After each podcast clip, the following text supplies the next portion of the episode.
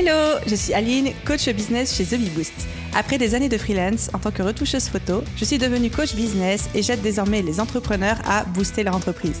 Si vous êtes à la recherche de stratégies, d'astuces, de retours d'expérience, de partage et d'une bonne dose de bonne humeur, vous êtes au bon endroit. Dans ce podcast, seul ou avec mes invités, je vous partage tout pour vous inspirer au quotidien, vous aider à atteindre tous vos objectifs et faire en sorte que vous puissiez développer le business de vos rêves. Alors, installez-vous confortablement et c'est parti pour l'épisode du jour. Hello à tous et bienvenue dans l'épisode du podcast Je peux pas, j'ai business. Comme toujours, à chaque fois, absolument ravi de vous retrouver, ravi de pouvoir partager ces prochaines minutes avec vous sur un sujet que j'adore aborder, que j'aborde même de manière un petit peu traditionnelle maintenant à chaque rentrée. Si vous m'avez déjà entendu le dire, si vous écoutez un petit peu ce podcast depuis, je sais pas, euh, un an euh, ou peut-être même deux ans pour euh, les plus téméraires d'entre vous, un grand merci à vous. Vous savez que pour moi, septembre, la rentrée scolaire, c'est un petit peu le deuxième janvier de l'année. C'est un petit peu le moment où on va avoir euh, les bonnes résolutions qui reviennent, envie de repartir de zéro, de faire un grand ménage, une repasse sur sa vie, mais aussi surtout sur son business. Et évidemment, dans ce podcast, on va parler business. Donc pour moi, septembre, c'est aussi un petit peu ma deuxième rentrée de l'année. Le moment où je me remotive à faire attention euh, à mon alimentation et le moment où je fais une grosse, grosse repasse sur mon business pour rattaquer le dernier trimestre en fait de l'année du bon pied. Et donc à l'occasion de ce moment un petit peu spécial, vous l'avez compris, j'ai toujours beaucoup de plaisir à prendre le temps de vous faire un épisode de podcast sur bah, c'est quoi pour moi mes stratégies business pour la rentrée parce que je passe la fin de mon mois d'août à faire un petit peu le point et à me dire ok bah, qu'est-ce qui s'en vient dans le business, quels sont mes futurs objectifs et quelles sont les stratégies que je vais pouvoir mettre en place pour euh, atteindre les objectifs que je me suis fixés d'ici la fin de l'année. Est-ce que je suis aligné avec le prévisionnel de ce que j'avais prévu? Est-ce qu'au contraire, il va y avoir des petites choses à rattraper, euh, etc. Et du coup, comment est-ce que j'aiguillonne mon dernier sprint trimestriel?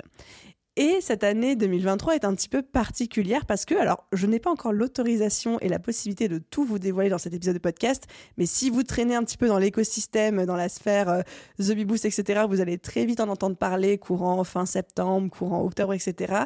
Il y a de prochains très gros projets qui arrivent au sein de The Bee Boost et qui vont faire que j'ai un sacré challenge pour cette fin d'année qui est de continuer à booster la croissance de mon business sans me prendre une seule minute de plus au quotidien. Donc ça, ça a été mon gros challenge là, fin août, de me dire, OK, comment est-ce que je fais à l'occasion de cette nouvelle rentrée scolaire, mais qui est pour moi aussi ma rentrée dans ma tête, parce que je, suis restée au lycée dans ma tête apparemment, mais comment est-ce que je fais pour continuer à accompagner et à accélérer en fait la croissance de mon business, la croissance de The Bee Boost, sans me prendre une seule minute de plus au quotidien, parce que chaque minute que je suis en train d'économiser sur mon organisation va être réinvestie dans un nouveau projet qui arrive et que, oh là là, j'ai tellement, tellement hâte de vous en parler. Donc, comment booster la croissance d'un business sans y passer une minute de plus que nécessaire? Je pense que c'est un challenge qui, moi, vous avez compris, me parle tout spécifiquement en ce moment, mais qui va aussi en parler à beaucoup, beaucoup d'entre vous. Donc, je me suis posée et je me suis dit, ok, quelles sont les stratégies sur lesquelles j'ai envie de mettre toute mon énergie pour ces derniers mois de l'année 2023 sans pour autant m'éparpiller? Quelles sont les stratégies qui vont être à la fois au service de la croissance de mon business et au, service de bah, mon gain de temps, de ma sérénité en termes de charge mentale. Et c'est pour ça que je dédie un épisode de podcast entier à vous expliquer mon raisonnement, qui, quoi, où, pourquoi, comment, et un petit peu ce que je perçois du marché, ce que je perçois être important en termes de focus. Et surtout, je suis partie en mode 20-80. 20-80, c'est un concept que j'adore, que vous m'avez certainement entendu plusieurs fois vous expliquer, qui consiste à se dire, ben, que 80% de nos résultats proviennent de 20% de nos efforts. Et en fait, vraiment, littéralement, ça s'applique à tout dans la vie. Généralement, c'est 20% de vos produits qui vous apportent 80% de votre chiffre d'affaires, 20% de vos clients qui vous apportent 80% de votre croissance, 20% de vos posts sur un réseau social, par exemple Instagram, qui vous apportent 80% de votre visibilité, par exemple 20% de vos reels qui vous apportent 80% de vos abonnés. Et en fait, tout dans la vie, pro ou perso, peut être décliné sur la thématique du 20-80. Et ça, c'est quelque chose en business qu'on aime beaucoup, beaucoup utiliser parce que c'est au service du focus et de la croissance, c'est de se dire, bah, quels sont les 20% d'efforts, quelle que soit la thématique, qui vont me rapporter 80% de mes résultats. Et d'autant plus quand on est dans un challenge de se dire, OK, j'ai pas beaucoup de temps et j'ai quand même envie d'accélérer, la stratégie du 20-80 devient primordial, obligatoire de se dire bah, quels sont les 20% d'actions que je vais pouvoir mettre en place qui vont apporter 80% des résultats que je recherche. Donc on y retrouve un petit peu aussi le euh, mieux vaut fait que parfait et le fait de capitaliser sur ce qui fonctionne. Et ça c'est quelque chose vraiment qui m'a aiguillé dans ma réflexion. Donc ça c'était pour ma petite intro. la remise dans le contexte et l'idée de vous dire, ok, aujourd'hui, dans cet épisode de podcast, je vais vous partager les 5 stratégies sur lesquelles je mise tout pour cette rentrée et pour la fin de mon année 2023 avec un truc à garder en tête, c'est comment est-ce que je continue à accompagner et à booster la croissance de mon entreprise sans me prendre une seule minute de plus au quotidien. Ça, c'était le challenge que je me suis fixé. Et je pense, encore une fois, même si mon business est certainement très différent des vôtres, que dans les pistes que je vais vous proposer, chacun peut se les approprier. Donc évidemment, c'est comme d'hab, vous écoutez, vous prenez ce que vous avez envie de prendre, vous n'êtes pas obligé de tout faire, vous n'êtes pas obligé de faire à l'identique, mais si à un moment il y a un truc qui vous parle, si moment il y a un truc qui résonne un petit peu, où vous dites ça, ça, ça fait sens pour moi, je pense que ça peut s'appliquer à moi, allez-y, foncez, et encore une fois, vous n'êtes pas obligé de tout faire. Ok, c'est parti. Stratégie numéro 1 que je vais mettre en place, c'est de tout miser sur la création de contenu et de multiplier les plateformes.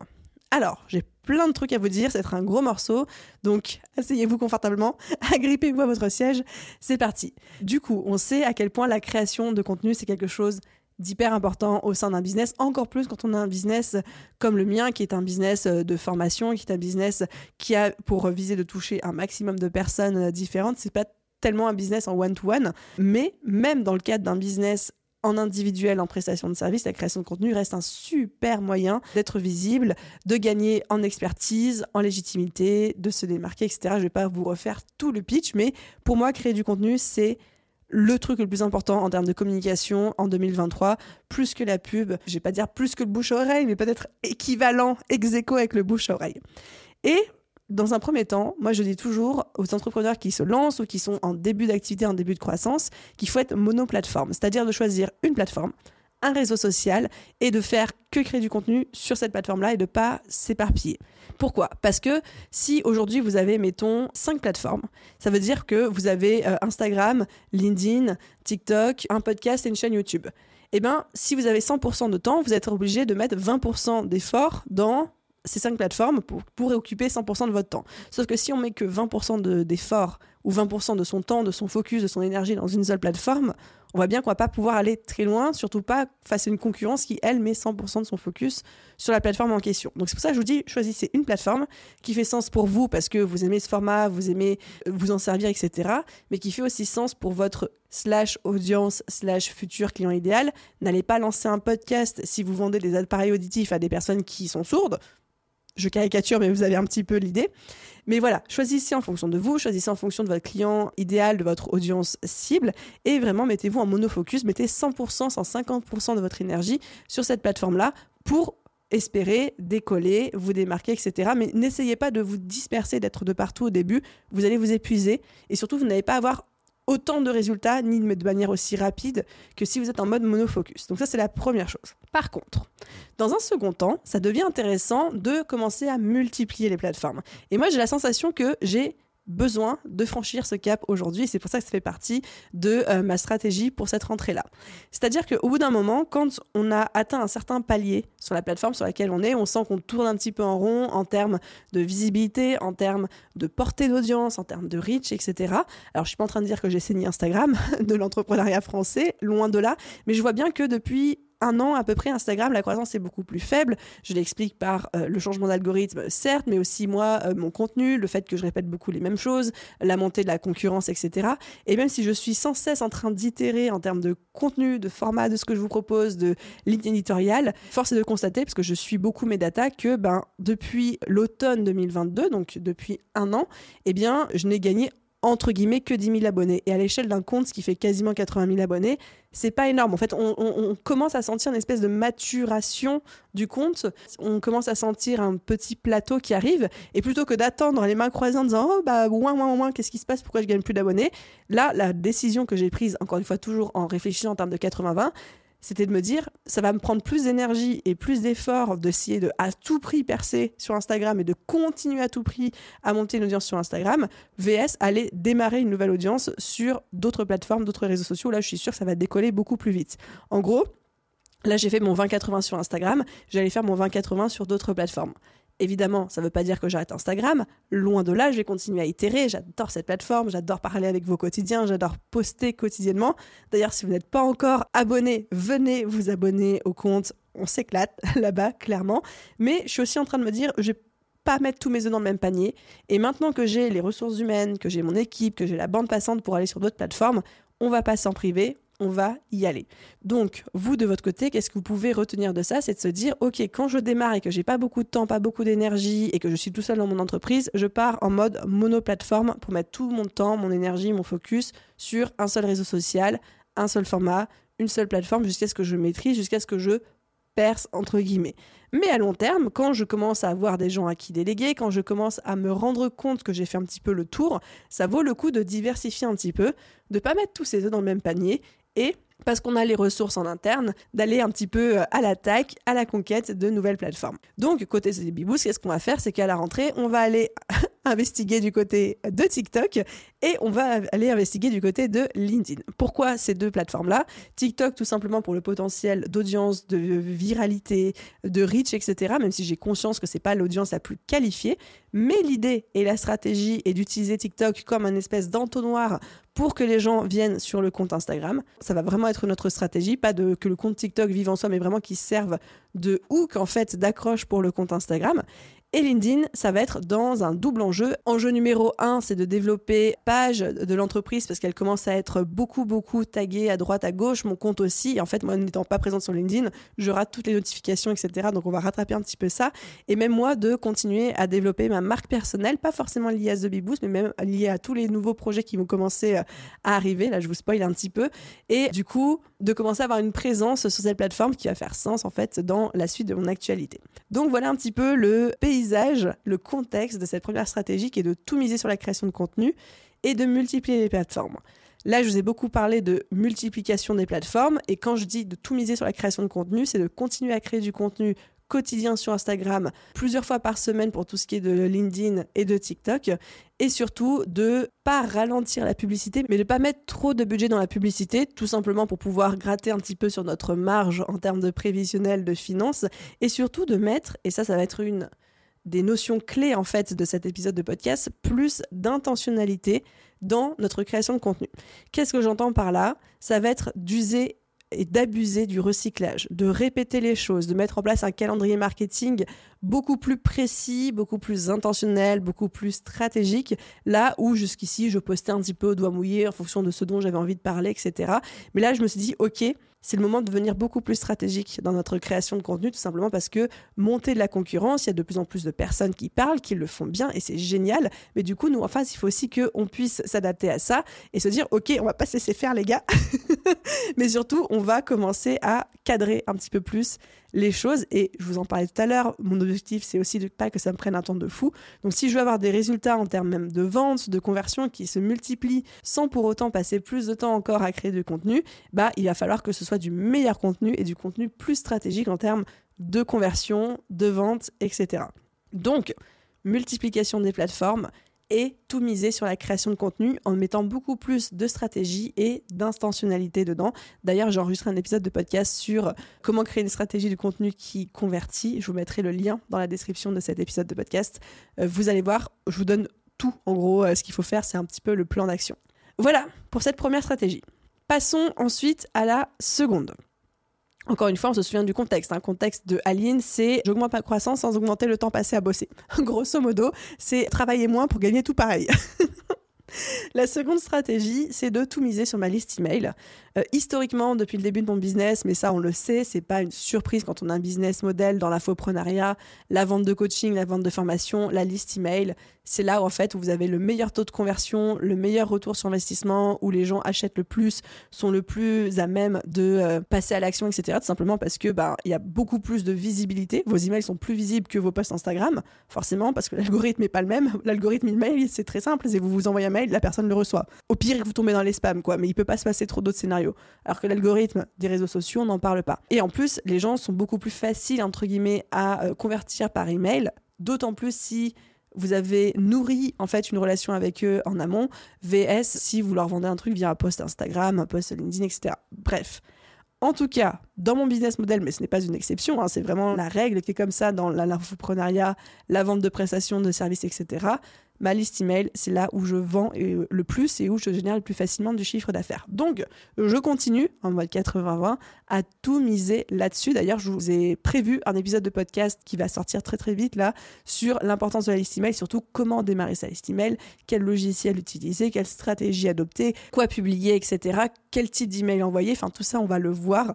Ça arrive très très vite. Donc, je mise tout là-dessus. La manière de le faire, ça va être de multiplier ce qu'on appelle les lignes magnettes c'est-à-dire les téléchargements gratuits, les cadeaux, j'allais dire les cadeaux offerts, mais bon, voilà, bref, les cadeaux offerts à mon audience pour les inciter à s'inscrire à ma liste email.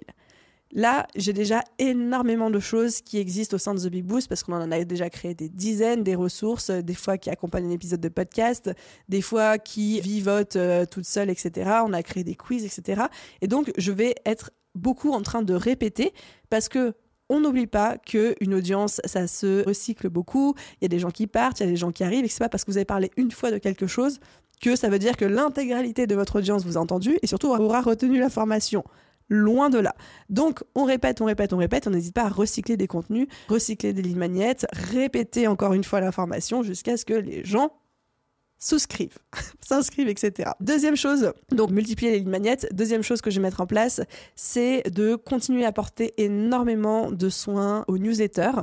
J'ai pris comme habitude, j'ai ce petit rituel depuis quasiment la création de The Beboost en fait, d'envoyer une newsletter qui a en fait un mail dans lequel je parle stratégie business, conseil business, mindset, etc. Enfin, c'est un peu euh, en fonction de l'inspiration du moment. Mais là, je me dis, ok, il faut que je remette de la qualité dans ces emails parce que je sais que ma liste email est importante et il faut vraiment que ce soit des emails que les gens aient envie d'ouvrir parce qu'ils savent qu'à chaque fois, soit ils vont rire, soit ils vont apprendre quelque chose, soit ça va les inspirer, etc. Mais je ne veux pas être une énième newsletter qui tombe dans leur boîte mail et puis qui commence à mettre dans un dossier pour l'ouvrir plus tard, puis que finalement ils, oublient d'y revenir, etc. Je veux vraiment qu'ils se disent Ah ouais, ça c'est la newsletter d'Aline, il faut absolument que je la lise parce qu'à chaque fois, c'est pépitas quoi. Et j'ai l'impression que j'ai perdu un petit peu ça ces derniers mois parce que j'étais un peu moins régulière, j'étais peut-être moins aussi attentive à la qualité, je suis allée un peu plus vite aussi dans la création de mes newsletters et donc j'ai vraiment envie de remettre un vrai focus là-dessus parce que en termes de créer nouer du lien avec son audience et pour ensuite après vendre aussi mais juste aussi même juste le lien c'est hyper important et ça fonctionne très très bien. Et ensuite, troisième chose que je vais mettre en place par rapport à ma liste email, c'est, ça rejoint beaucoup en fait euh, ce que j'ai dit euh, juste avant sur la création de contenu, mais de mettre en place un calendrier marketing et des opérations de vente. C'est-à-dire qu'aujourd'hui, j'ai plusieurs produits qui existent au sein de The Boost. Il y a le workshop sur ChatGPT, il y a la mission sur l'organisation de la productivité. Il y a plein de petits trucs qui existent en fait et je n'en parle pas assez ou alors de manière très décousue. Et je me dis, c'est quand même bête d'avoir une liste email euh, comme euh, celle que j'ai, mais de pas avoir d'opération, par exemple, euh, comme l'opération que j'ai faite pour la rentrée sur l'organisation de la productivité, en disant, bon, bah, c'est la semaine de la rentrée, les gens ont besoin d'avoir de l'organisation, de la productivité. C'est des sujets qui les intéressent à ce moment-là. On le sait en termes de saisonnalité. Je vais faire une petite série d'emails pour en parler et à la fin, je ferai une opération flash, code promo sur ma formation en question. Mais ça, c'est des trucs, dit comme ça, c'est logique, mais en fait, ça se prévoit dans un calendrier marketing et de dire, voilà, je vais tirer le meilleur parti à la fois de mon catalogue produit, de mes prestations de services, mais aussi du coup de ma liste email, en prévoyant des opérations en amont. Encore une fois, je suis pas du tout en train de réinventer la roue. Là, on est vraiment sur du 20-80, mais c'est des choses que je ne faisais pas dans mon business jusqu'ici. Donc, mise en place d'un calendrier marketing et des opérations de vente. Donc voilà pour cette deuxième stratégie qui était de tout miser sur ma liste email avec trois euh, moyens de le faire, trois leviers actionnés. Le premier, c'est de booster l'acquisition, donc l'inscription des gens à ma liste email en multipliant les lignes magnettes, donc les cadeaux offerts, et en recyclant énormément tous ceux qui existent au sein du business. Deux, de d'apporter un soin tout nouveau aux newsletters que je vais envoyer en termes de qualité, en termes de contenu. Et trois, en mettant en place et en respectant, parce que entre mettre en place et respecter, des fois dans le monde d'Aline, il y a tout un spectre des possibles, en mettant en place et en respectant un calendrier marketing avec des opérations de vente. Ok, vous êtes toujours avec moi? On continue sur la troisième stratégie que je vais mettre en place pour cette rentrée 2023, qui va être de diversifier le catalogue de produits que je vends et de proposer des petits produits. Ça, je sais que c'est quelque chose qui fait couler beaucoup d'encre quand on vend des formations. Le fameux débat, est-ce qu'il faut que je sorte un gros programme d'accompagnement, une grosse formation, un gros coaching, ou plein de petits produits où les gens vont pouvoir un petit peu picorer en fonction de leurs besoins, ou même quand je suis prestataire de service, est-ce qu'il faut que j'ai une grosse formation à côté, un monoproduit ou est-ce qu'il faut que j'ai plein d'autres petits trucs, euh, des genres des templates, etc., qui coûtent pas cher mais qui peuvent se vendre en masse? Et c'est un vrai débat à avoir. Pendant très longtemps, moi j'étais de la politique du monoproduit parce que je vendais la BSB Academy, donc qui est mon gros programme business sur trois mois que je vends une fois par an, qui génère 80% de mon chiffre d'affaires à chaque fois, etc. Mais là, plus le temps passe, plus je me dis, bah déjà maintenant que ce programme est là, qu'il existe, qu'il tourne, qu'il roule, etc., où tout est processisé, tout est clair, tout est carré dans le business par rapport à ça, j'ai la bande passante pour créer des petits produits pour venir euh, compléter ça et booster un petit peu le chiffre d'affaires sur le reste de l'année. C'est la première chose.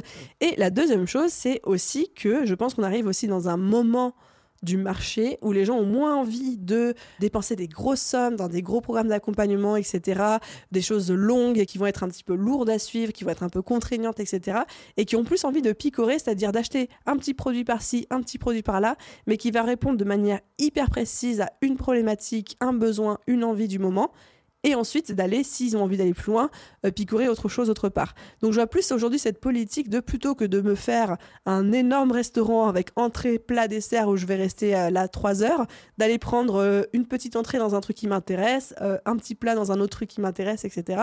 Et de faire un petit peu sa popote, mais d'être plutôt dans la recherche de quelque chose qui va droit au but, qui est simple, qui est efficace et qui est pas cher, quitte à acheter plusieurs trucs à plusieurs endroits, plutôt que d'avoir un plan d'action global de A à Z, etc. Alors, je pense que les deux fonctionnent. Hein. Les deux sont nécessaires, les deux ont des avantages, des inconvénients, etc. Mais que si aujourd'hui vous avez uniquement des gros programmes dans votre business, ça peut être aussi intéressant de considérer les petits produits. Et de la même manière que si aujourd'hui vous êtes prestataire ou coach ou des choses comme ça, que vous faites de l'individuel, avoir des petits produits, c'est pas débile non plus dans un business. Et euh, l'exemple que j'ai par rapport à ça, c'est que j'ai créé, mais euh, assez rapidement d'ailleurs cet été, le workshop sur comment débuter avec euh, ChatGPT quand on est entrepreneur et l'utiliser pour booster son business. Je l'ai lancé en plein mois de juillet, je crois qu'on était le, 17 ou le 20 juillet, donc vraiment en plein été. J'ai pas fait de promo spéciale, il n'y avait pas de tarif promotionnel, et pas, j'ai pas fait non plus spécialement de grosses communications. J'ai envoyé un email, j'ai fait quelques posts Instagram en disant coucou, je viens de créer ce truc-là, merci bien. On a fait 400 ventes, on a fait 400 ventes en plein mois de juillet. Et ça, ça me fait dire aussi, bah, quand on a un petit produit qui est pas cher et qui est ce qu'on appelle un product market fit, c'est-à-dire un produit qui correspond vraiment à un besoin du marché, bah, il n'y a pas besoin en fait de faire des milliers et des cents pour vendre quoi. Il n'y a pas besoin de faire énormément de euh, je convainc l'audience, je fais appel à des techniques de vente, des choses comme ça. En fait, un product market fit, ça suffit quasiment à vendre quelque chose. Donc ça, ça m'a vraiment fait dire, c'était la petite prise de conscience qui m'a fait dire, hmm, en fait, euh, moi j'aime bien avoir des gros produits au sein de The Big Boost, c'est un peu comme ça que je fonctionne depuis le début. Mais en fait, je me rends compte que bah, multiplier les petits produits, c'est pas débile non plus, donc ça va être une de mes stratégies pour la rentrée. Du coup, qu'est-ce que ça veut dire chez moi, terme opérationnel chez The Boost, là ce que je vais mettre en place à partir de la rentrée? Ça va être de faire déjà un gros nettoyage dans les produits déjà existants, parce qu'il y en a que je vais retirer de la vente, comme par exemple le calendrier avec les 365 idées de post Instagram. Ça, je vais le retirer de la vente parce que le truc, ça fait deux ans et demi qu'il existe. Il s'est bien vendu, mais je pense qu'il devient un petit peu obsolète avec l'arrivée de ChatGPT. Maintenant, on n'a plus besoin de payer 47 euros pour avoir 300 idées de post. On peut tout à fait le faire euh, gratuitement, etc. Donc, je vois moins d'intérêt à mettre des efforts marketing et promotionnels sur ce genre de produit, VS un workshop ChatGPT, justement, ou alors d'autres choses qui vont arriver. Donc ça va être faire un grand nettoyage dans mon catalogue produit existant. Nettoyage qui va être assez rapide parce que j'ai pas non plus 50 milliards de trucs. Préparer les futurs petits produits et ensuite me concentrer aussi sur les deux gros projets de fin d'année qui sont le séminaire The Show, donc le séminaire en présentiel que j'organise euh, à Paris les 3 et 4 novembre. Si vous n'avez pas encore votre place, c'est le moment de la prendre. Et deuxième gros projet qui arrive pour cette fin d'année 2023, c'est la refonte totale de la BSB Academy donc la BSB qui est mon gros gros gros programme de formation dont je vous parlais tout à l'heure sur trois mois pour aider les entrepreneurs à développer leur business. C'est un programme dont je fais une refonte totale une fois tous les deux ans. La dernière fois c'était début 2021 pour la vendre en 2022. Donc là, là début 2020. Enfin là avec le lancement 2024, on va vendre la toute nouvelle version. Donc j'ai hâte de m'y pencher. Donc diversifier le catalogue produit, proposer des petits produits. Ça, ça va être vraiment une des stratégies que je mets en place. Le petit disclaimer que j'ai envie de vous partager par rapport à ça, c'est de vous dire, j'ai pas envie que ça devienne une charge mentale chez vous de vous dire ok, il faut absolument que je crée plein, de petits produits et un gros produit parce que Aline elle a dit que ça marche ensemble, etc. Moi, c'est mon business model, de fait de créer des produits et de les vendre en ligne, type formation, etc. Donc, mon temps est dédié à ça, entre guillemets, donc c'est normal que je puisse proposer du gros et du petit. Je vous ai parlé un petit peu des avantages et des inconvénients des deux. Est-ce qu'il faut avoir plutôt un gros programme ou est-ce qu'il faut avoir plutôt plusieurs petits produits? Aujourd'hui, je veux juste éveiller votre attention sur le fait que bah, les petits produits, en fait, ça devient pertinent dans le marché actuel, la situation économique actuelle. Ça n'a pas que des avantages. Hein. Les inconvénients, c'est qu'il faut les mettre très régulièrement à jour, qu'il faut en vendre quand même beaucoup pour euh, espérer que c'est rentable. Parce que bah, pour faire 3000 euros, soit je vends 3 produits à 1000 euros, soit je vends 300 euh, produits à 10 euros. Quoi. Donc, on n'est pas sur le même marché, etc., ou le même besoin d'audience, mais si jamais ça vous paraît pertinent, si jamais c'est quelque chose qui vous parle, que vous m'entendez euh, déblatérer là-dessus, considérez-le. C'est peut-être pas débile de euh, vous dire c'est un truc à développer dans mon business. Ok, donc ça c'est pour notre troisième stratégie, diversifier le catalogue de produits et proposer des petits produits. Ah oui, puis un petit truc que j'ai pas dit aussi par rapport à ça, c'est que pour moi, le fait de diversifier le catalogue produit, c'est aussi assurer une plus grosse stabilité sur le business au quotidien. Parce que comme je vous l'ai dit aujourd'hui, le lancement de la BSB Academy, c'est un lancement par an, un lancement qui dure 10 jours et qui génère 80% de mon chiffre d'affaires. Par définition, ça fait de mon business un business qui n'est pas très stable, vu que 80% de chiffre d'affaires se joue sur 10 jours. Qu'est-ce qui se passe si pendant 10 jours il y a une catastrophe? Qu'est-ce qui se passe si pendant 10 jours je tombe malade? Qu'est-ce qui se passe si pendant 10 jours je touche du singe, du bois, mais euh, il m'arrive un accident et je termine à l'hôpital? Enfin, mon année peut se jouer sur ces 10 jours, ce qui n'est pas très rassurant qu'en vrai, quand on a une équipe ou quand on va voir un banquier. Donc c'est aussi bien de se dire j'ai de quoi tamponner en fait en termes de chiffre d'affaires sur euh, le reste de l'année si besoin. J'arrive à ma quatrième stratégie que je vais mettre en place pour la rentrée 2023. C'est là, c'est un peu petit peu plus personnel, c'est de revoir mon système d'organisation pour me concentrer sur ma zone de génie. J'adore, j'adore, J'adore l'organisation. Je suis une passionnée d'organisation, une passionnée de productivité. Je suis quelqu'un d'hyper carré. Euh, j'aime bien dire que euh, je suis hyper efficace, etc. Mais du coup, ce qui fait que très régulièrement, au moins deux fois par an, je fais une grosse repasse sur mon système d'organisation et je me dis est-ce que c'est toujours euh, fonctionnel pour moi? Est-ce que c'est toujours fluide? Est-ce que c'est toujours efficace, etc. Je vais pas vous refaire tout le laïus sur l'importance de bien s'organiser, de sans cesse challenger son organisation quand on est entrepreneur. Je pense que tout le monde ici a envie d'avoir plus de temps ou d'être plus productif. Donc, je vous fais euh, cadeau du tout le speech, etc.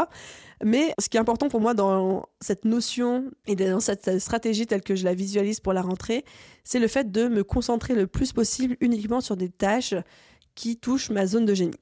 Ma zone de génie et votre zone de génie, c'est la chose que vous adorez faire, où vous êtes hyper doué pour le faire et il n'y a que vous qui pouvez le faire dans le cadre et dans le contexte de votre business. Donc, en fonction de votre business, en fonction de qui vous êtes, en fonction de la taille de votre business, en fonction de plein de choses, ces tâches vont être complètement différentes. C'est-à-dire que ma zone de génie à moi ne sera pas du tout votre zone de génie à vous. Ma zone de génie à moi, par exemple, il y a plein de choses que je fais dans mon business aujourd'hui, mais c'est la création de contenu, que ce soit création de contenu gratuit ou création de contenu payant. J'adore faire ça.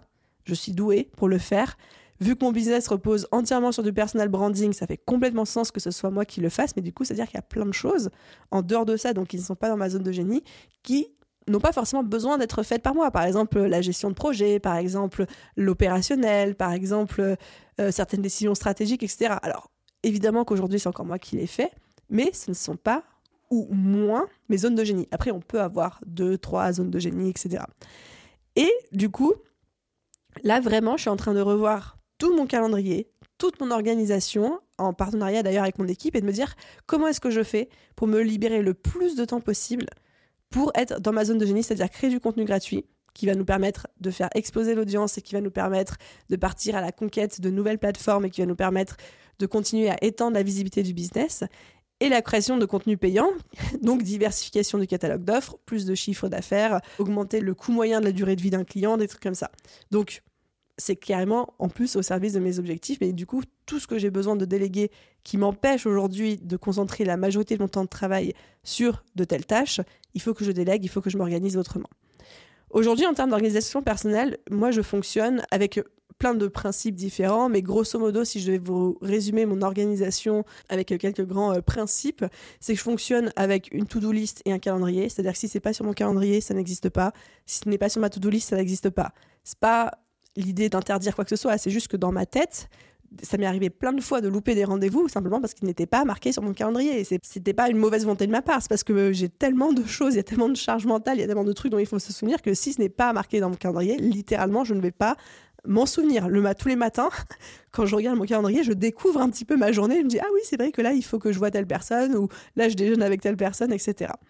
Donc en fait, tout est sur mon calendrier en termes de rendez-vous, mais aussi en termes de tâches. C'est-à-dire que je fonctionne beaucoup avec la méthode du time blocking, c'est-à-dire que je bloque des créneaux temps sur mon calendrier en fonction des tâches que j'ai besoin de faire. C'est-à-dire que, par exemple, le matin, le mardi matin, il va y avoir de 9 à 10 heures, ça va être marqué email et réseaux sociaux sur mon calendrier. De 10 heures à 13 heures, ça va être marqué batching épisode de podcast. Euh, de 14 heures à 15 heures, ça va être marqué lunch, déjeuner. Enfin, vraiment, sur mon calendrier, c'est des, des blocs temps qui font en fait euh, office de to-do list quelque part de mes journées, etc. Deuxième euh, grand principe de mon organisation, c'est le batching, c'est-à-dire que je sais pas, je vais enregistrer un épisode de podcast par-ci, un épisode de podcast par-là. Non, à peu près toutes les 3-4 semaines, je me prévois un gros batching de 3, 4, 6 épisodes de podcast en fonction de mon énergie. Quand je dois traiter des emails, bah, je traite tous mes emails en même temps, c'est pas je les traite au fur et à mesure qu'ils arrivent. Quand je dois répondre à mes messages sur les réseaux sociaux, je vais pas les checker de manière un petit peu euh, décousue, sporadique, c'est que j'ai un bloc temps sur mon calendrier qui s'appelle mail messages, réseaux sociaux où j'allume tous mes, toutes mes messageries puis je réponds à tous mes messages. Donc, je regroupe en fait beaucoup les tâches similaires entre elles. Voilà, c'est un peu les grands principes de mon organisation. C'est très simple, hein, c'est très très très simple, mais justement moi j'aime pas être compliqué.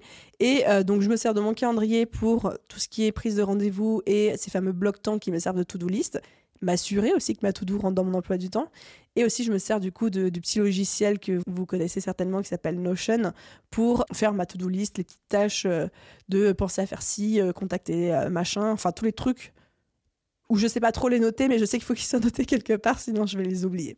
Du coup, je me concentre sur ma zone de génie à partir de la rentrée, c'est-à-dire création de contenu gratuit et payant pour toutes les raisons que je vous ai déjà citées. Et donc, j'essaie de déléguer au maximum tout ce qu'il y a autour Aujourd'hui, j'ai la chance d'être très bien entourée, d'avoir une équipe incroyable, les filles qui font un, travail mais formidable. Pour vous redire un petit peu comment est constituée mon équipe aujourd'hui, j'ai Alexia qui est euh, assistante opérationnelle. Donc, c'est vraiment elle qui fait euh, toutes les petites tâches opérationnelles du quotidien, euh, créer des pages de vente, faire en sorte que toutes les automatisations fonctionnent, programmer les épisodes de podcast, les articles de blog, faire un petit peu de gestion projet, mettre en place de l'emailing sur certains trucs, etc. J'ai Lou qui est en charge de tout ce qui est service client, customer care, donc il va gérer les messageries, la boîte mail, les DM Instagram, répondre aux demandes, etc. Hélène aujourd'hui maintenant qui travaille main dans la main avec Lou parce que le, le volume de travail était commencé à devenir un peu trop important. Et on a Manon aussi, qui est notre content manager, qui est là pour euh, tout ce qui est création de contenu sur les réseaux sociaux. Donc elle m'aide beaucoup sur Instagram, même si on travaille quand même beaucoup main dans la main. Euh, elle et moi, et c'est elle aussi qui va être en charge avec quasiment carte blanche du compte TikTok, de la page entreprise LinkedIn, et moi je gardais le profil perso sur LinkedIn. Donc, encore une fois, j'arrive à déléguer tout ça pour me concentrer sur ma zone de génie, parce que j'ai une équipe autour de moi.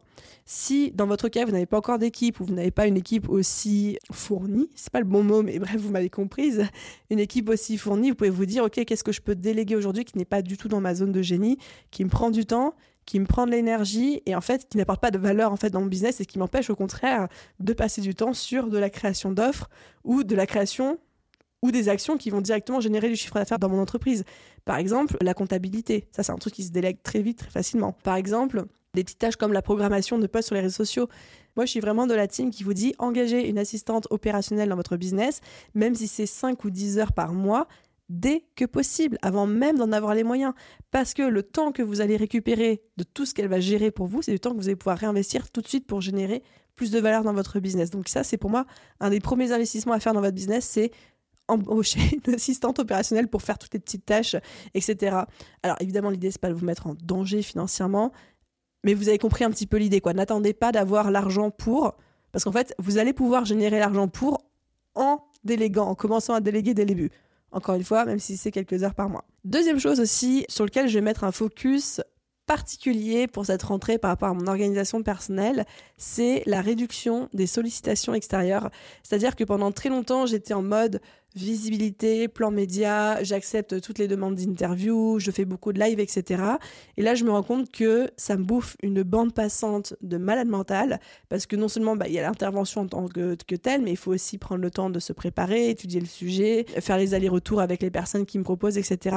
Et en fait, je me dis, ça, c'est du temps que je ne peux pas passer à créer de la valeur dans mon business, et je vais plutôt le passer à créer de la valeur dans le business des autres, toute proportion gardée, hein, bien sûr. Et donc, de me dire, maintenant, je vais être beaucoup plus sélective aussi sur à qui je dis oui pour un live, une interview, une conférence, etc. À qui je dis non, quels sont les critères qui vont faire que je vais accepter ou que je vais refuser pour pouvoir, moi, me recentrer un petit peu plus sur mon business. Et encore une fois, pour vous, de votre côté, il y a un temps pour tout. Il y a un temps pour dire oui à toutes les sollicitations extérieures parce que vous avez besoin de visibilité, parce que vous avez besoin de faire grossir votre audience, parce que vous avez besoin de vous rendre visible auprès d'audiences qui ne vous connaissent pas, qui peuvent être très pertinentes pour vous. Donc il y a un moment, et moi ça a été 2021-2022, c'était beaucoup comme ça, où je disais oui à tout. Et heureusement que je l'ai fait parce que ça m'a fait exploser en termes de visibilité. Et il y a d'autres moments où il faut se dire, ok, maintenant, j'ai atteint une visibilité qui me convient ou qui correspond à mes objectifs, etc. Là, il faut que je reparte en mode matraquage, je vais générer du chiffre d'affaires, il faut que je fasse grossir euh, mon business et de se dire, bah, dans ce cas-là, ça fait sens en fait. J'allais dire que je m'introvertisse plus sur mon business, mais ça veut rien dire. Mais en fait, je pense que vous avez compris un petit peu le terme. En tout cas, que je me recentre plus sur mon business et la création de contenu, de structures et d'offres et de produits au sein même de mon business. Donc voilà les amis, ça c'était la quatrième stratégie que je mets en place pour cette rentrée, qui est de revoir mon système d'organisation pour me concentrer dans ma zone de génie. Et ensuite j'arrive à la cinquième et dernière stratégie, qui est peut-être quelque chose qui vous parlera un peu moins, mais comme c'est vraiment quelque chose sur laquelle je mets beaucoup d'intentionnalité, je me dis autant vous en parler aussi, c'est d'optimiser ma délégation, d'optimiser le fonctionnement de l'équipe en responsabilisant et en autonomisant encore plus les filles, mon équipe. J'ai commencé à en parler un tout petit peu juste avant, en vous parlant de recruter une assistante opérationnelle, etc. Mais pour moi, le vecteur de croissance numéro un dans un business, quand on veut générer plus de chiffre d'affaires, croître sans prendre plus de temps personnel, bah, c'est la délégation. Forcément, si je veux avoir le même niveau de travail, mais un business qui part en flèche, bon, j'ai certainement plein de choses que je peux optimiser au quotidien, mais recruter, c'est quand même un des leviers numéro un les plus efficaces. Si en plus on réfléchit en mode 80-20, la question ne se pose même pas. Donc si vous recrutez les bonnes personnes, je vous garantis que votre business, voilà, ça va décoller complètement. Donc l'équipe The Big Boost, j'en ai un petit peu parlé aujourd'hui, Alexia, assistante opérationnelle, Manon, content manager, Lou, customer care, assistée par Hélène. On a aussi des freelances qui travaillent avec nous sur de la rédaction web, du montage podcast, de la maintenance de site web, etc. Mais le cœur de l'équipe, vraiment les filles, elles sont formées pour être responsable et autonome. C'est-à-dire que j'aime dire qu'on est une équipe, on est un petit peu des couteaux suisses et qu'on est interchangeable. C'est-à-dire que aujourd'hui, tout le monde peut faire le boulot de tout le monde, littéralement, parce qu'on a des process pour tout, et que chacune est suffisamment au courant de ce qui se passe dans le business pour pouvoir remplacer l'autre en cas de besoin, en cas de maladie, en cas d'absence, en cas de vacances, etc., etc. Donc ça, c'est une vraie fierté chez moi, parce que j'aime le fait de me dire, ok, on est une équipe de ninjas, de pirates, où on bosse vraiment ensemble les unes les autres au quotidien, et c'est pas chacune dans son petit coin, etc., mais on sait pas trop ce qui se passe. Mais j'ai envie de pousser ça encore plus loin, et de me dire, si aujourd'hui, moi, je me détache du business pour me concentrer dans ma zone de génie et pour potentiellement me concentrer sur le futur de ma vision, le futur de The Bee Boost, etc., mais qui me demande d'être peut-être moins dans l'opérationnel, moins dans tout ce que je pouvais faire aujourd'hui, il faut que l'équipe puisse fonctionner entre guillemets quasiment sans moi. Alors évidemment, ce sera jamais sans moi, mais en tout cas avec un minimum d'Aline dans l'opérationnel du quotidien. Et du coup, ça, il y a plein de petits moyens qui ont été mis en place et sur lesquels je vais continuer à itérer. Le premier, que je trouve hyper efficace, c'est pas grand chose dit comme ça, mais que je trouve hyper efficace, c'est les entretiens mensuel que je fais en individuel avec chacune des filles que je vous ai citées. C'est-à-dire qu'une fois par mois, on a une heure de call ensemble. Elles prennent rendez-vous sur mon calendrier, etc. Et je passe une heure avec elles à décortiquer comment s'est passé le mois euh, écoulé pour elles, comment elles envisagent le mois à venir, est-ce qu'elles sont toujours à l'aise dans leur rôle, qu'est-ce qui fonctionne pour elles, qu'est-ce qui fonctionne pas, comment moi, en tant que manager, est-ce que je peux m'améliorer, est-ce qu'elles ont besoin d'être formées sur certains sujets, parce que moi je crois beaucoup à la formation continue, donc dès qu'elles ont un besoin, je leur paye une formation, je leur paye un coaching sur euh, la question, etc. Et je reste vraiment à l'écoute des besoins de chacune. Et des fois, ça m'aide à prendre conscience de choses ou de fonctionnements ou de pistes d'amélioration que j'aurais pas pu en fait analyser toute seule parce que je ne suis pas dans leur quotidien, je ne suis pas les mains dans leurs tâches.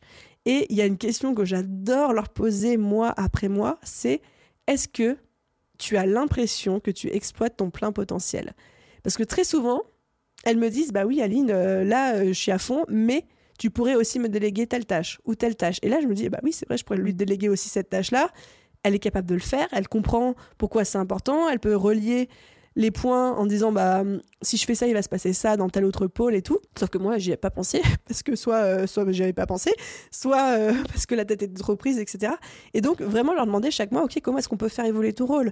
Qu'est-ce que je peux te rajouter comme responsabilité? Comment est-ce que je peux t'autonomiser plus? Est-ce qu'il y a des choses que tu veux faire plus? Est-ce qu'il y a des choses que tu n'as plus trop envie de faire ou on pourrait potentiellement le déléguer à un freelance? C'est vraiment d'être constamment main dans la main avec elles, en train de faire évoluer leur rôle, en train de les former, en train de les aider à vivre non seulement leur best life, mais à aider aussi The Bee à vivre sa best life. Deuxième chose que on met en place à partir de la rentrée, alors c'était plutôt un manquement qui faisait qu'on ne l'avait pas jusqu'ici, c'est le fait de mettre des KPI et que chacune soit responsable de ses propres KPI. Donc les KPI, c'est l'anagramme pour Key Performance Indicator. En gros, c'est les indicateurs clés de performance, c'est des objectifs chiffrés qu'on se fixe euh, sur euh, une donnée précise chaque euh, mois, chaque trimestre, chaque année, que sais-je. Donc par exemple, un KPI, c'est gagner 1000 abonnés sur le compte Instagram dans le mois. C'est générer 500 euros de chiffre d'affaires sur tel produit. C'est avoir 3% de conversion sur tel email. Enfin ça, c'est un KPI, c'est un objectif chiffré qui peut être de plein de natures différentes. C'est pas forcément que du chiffre d'affaires. Ça peut être euh, une donnée sur un réseau social. Ça peut être, euh, en tout cas, une, donnée chiffrée. Et là, de se dire, bah, chacune va avoir ses KPI et chacune va avoir ses objectifs mensuels. Et on va commencer à mettre en place tout doucement en se disant, OK, ben voilà, par exemple, je dis n'importe quoi, mais euh, Lou, au Customer Care, est responsable de la KPI de la satisfaction client apportée lors des réponses email. Donc, on a un outil, on pourrait on l'a pas. Hein. On pourrait mettre en place un outil qui permet aux gens de dire est-ce qu'ils sont satisfaits de leur contact avec le service client de Beboost, quelle note ils mettraient, etc. Et de se dire bah voilà l'objectif c'est que de mois en mois on augmente cette note jusqu'à atteindre la note de X et que chaque mois on regarde cette note, on dit bon bah voilà ça a monté trop bien, qu'est-ce qui a fait que ça a monté? Ou alors bah, au contraire ça a descendu, zut qu'est-ce qu'on peut faire pour améliorer ça? Mais vraiment de mettre des objectifs chiffrés, des datas, des facteurs euh, clés dont chaque personne va être responsable de l'augmentation.